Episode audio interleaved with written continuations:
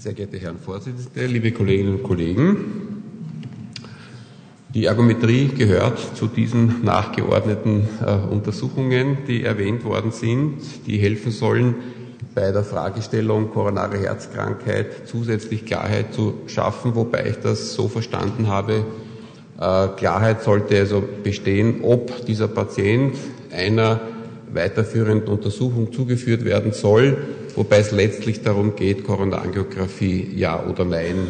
Alles, wenn es vorher schon eindeutig, eindeutig negativ ist, dann spart man sich die Angio. Wenn nicht, ist das halt sicherlich der Goldstandard, an dem sich alles richtet. Also die Frage ist zunächst Angio ja oder nein, aber ich werde auch versuchen zu erklären, dass bei der Ergometrie auch für Kardiologen keineswegs nur diese Fragestellung von Bedeutung ist. Nun, die Ergometrie hat bestimmte Voraussetzungen, methodische Voraussetzungen, damit sie optimal interpretiert werden kann, damit auch alle Informationen tatsächlich äh, herausgelesen werden können, die die Ergometrie in der Lage ist zu liefern.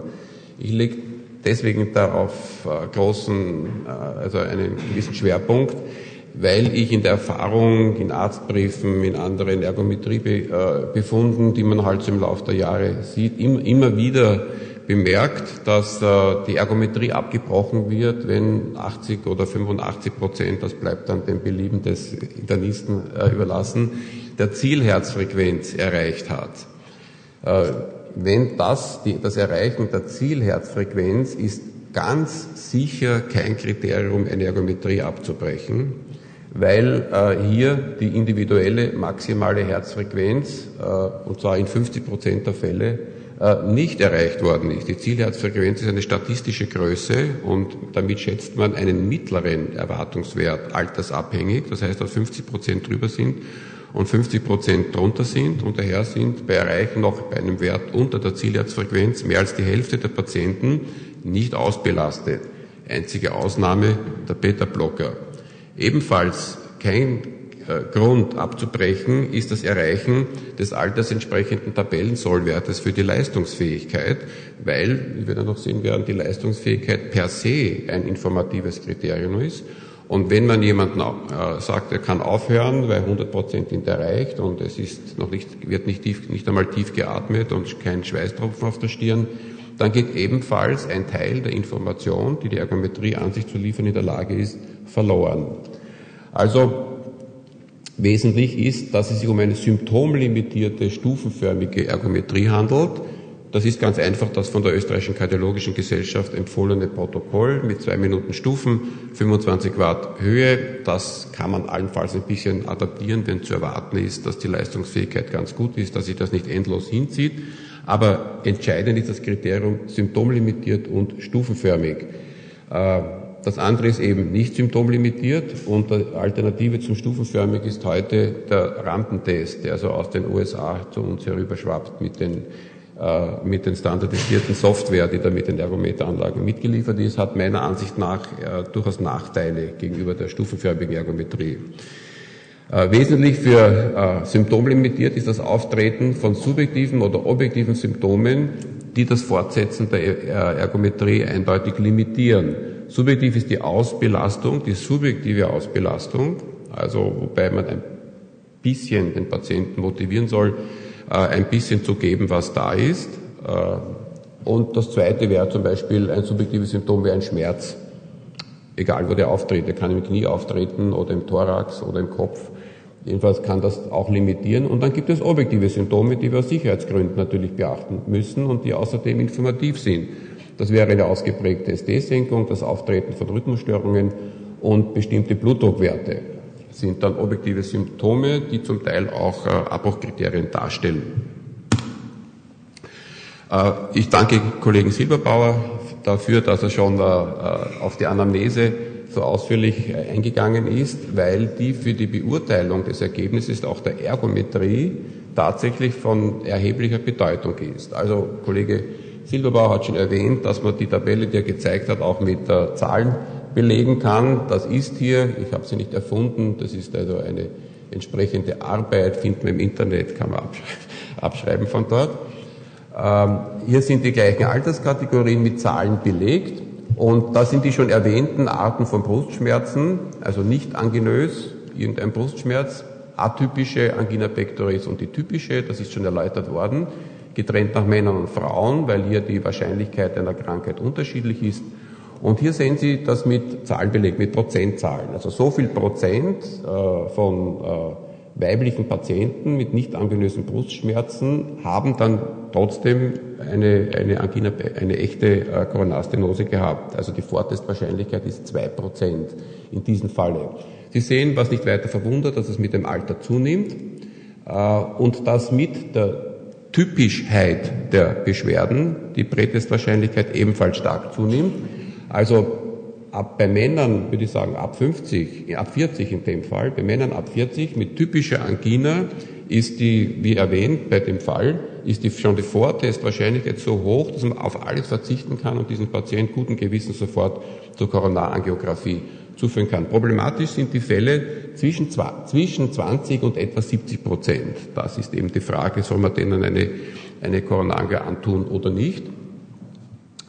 Äh, empfohlen wird, also die Ergometrie hat eine Sensitivität von 70 Prozent, also 70 Prozent werden richtig erkannt und eine Spezifität von 70 bis 85 Prozent. Das heißt, 70 bis 85 Prozent der Nichtkranken werden auch richtig erkannt. Es gibt ja zwei Arten von äh, medizinischen Fehldiagnosen. Das eine, was jeder Arzt fürchtet, ich übersehe etwas, was da ist. Ja, das ist die Sensitivität.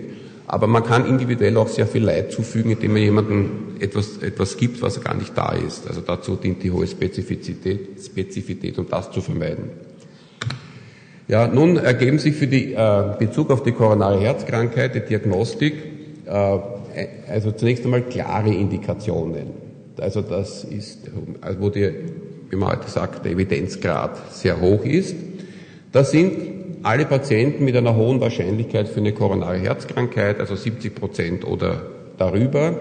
Äh, wenn hier irgendein noch dazu passendes Symptom auftritt, ist das ein klares Argument für weiterführende äh, äh, diagnostische Maßnahmen bis hin zur Koronarangiographie.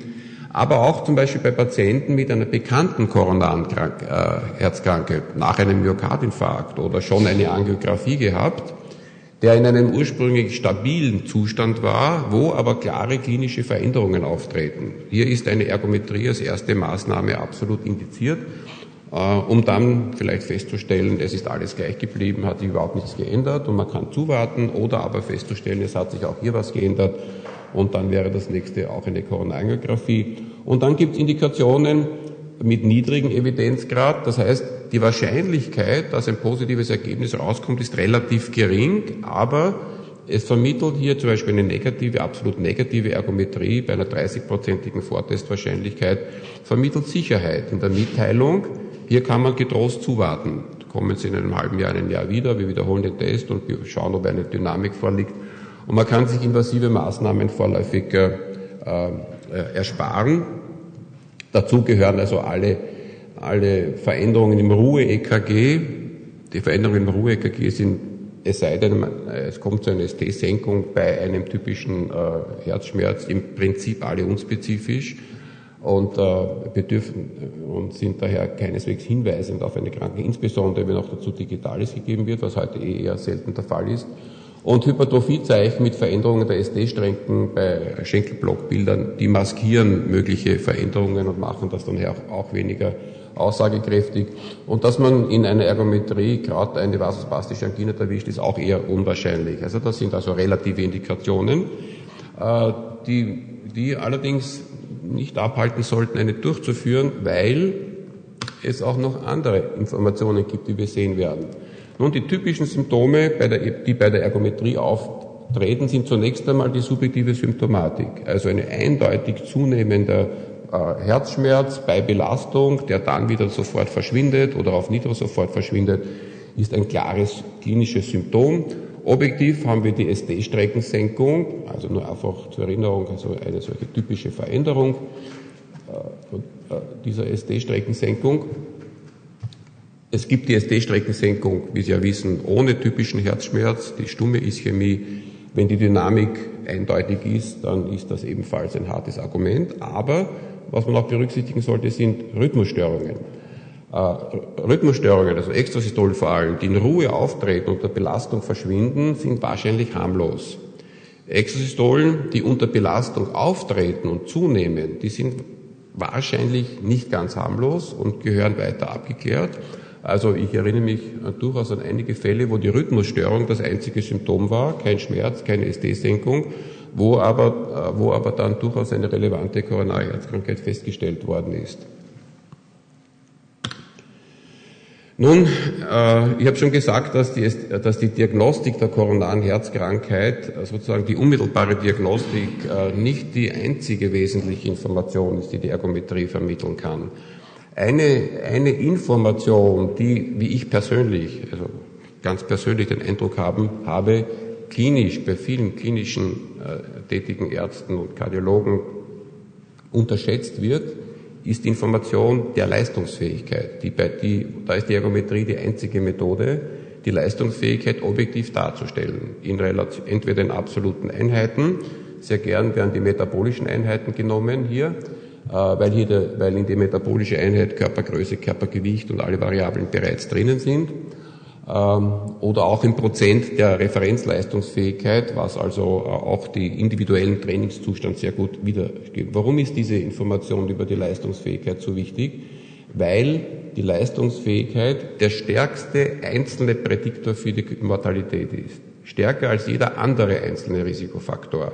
Hypertonie, Cholesterinämie oder Rauchen sind als Einzelfaktoren nicht so stark prädiktiv wie die V2 Max oder die maximale Leistungsfähigkeit am Ergometer.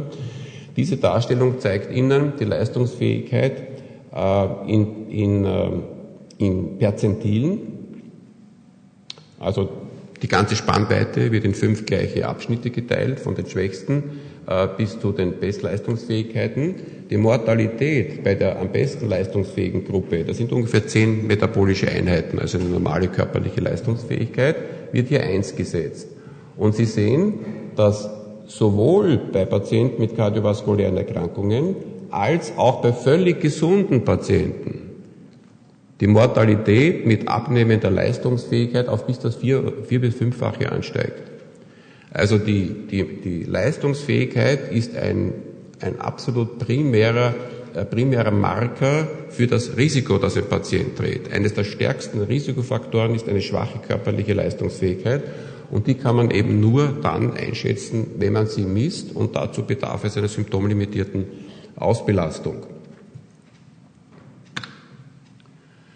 Und es gibt aus der Ergometrie kann man noch andere Zeichen für ein erhöhtes Risiko ablesen. Also noch einmal, die geringe körperliche Leistungsfähigkeit ist ein erstrangiges Maß, das Risiko des Patienten einzuschätzen, außerdem ein Maß dafür zu beurteilen, wie ein Mensch in seinem Alltag äh, leben kann. Eine geringe körperliche Leistungsfähigkeit bedeutet, dass man mit der Alltagsbelastung schlecht umgehen kann und, äh, und im Alltag bei vielen Tätigkeiten des Alltags Dyspnoe bekommt, die dann weder kardiologisch noch pulmologisch noch sonst wie erklärbar ist, sondern nur durch die äh, geringe körperliche Leistungsfähigkeit.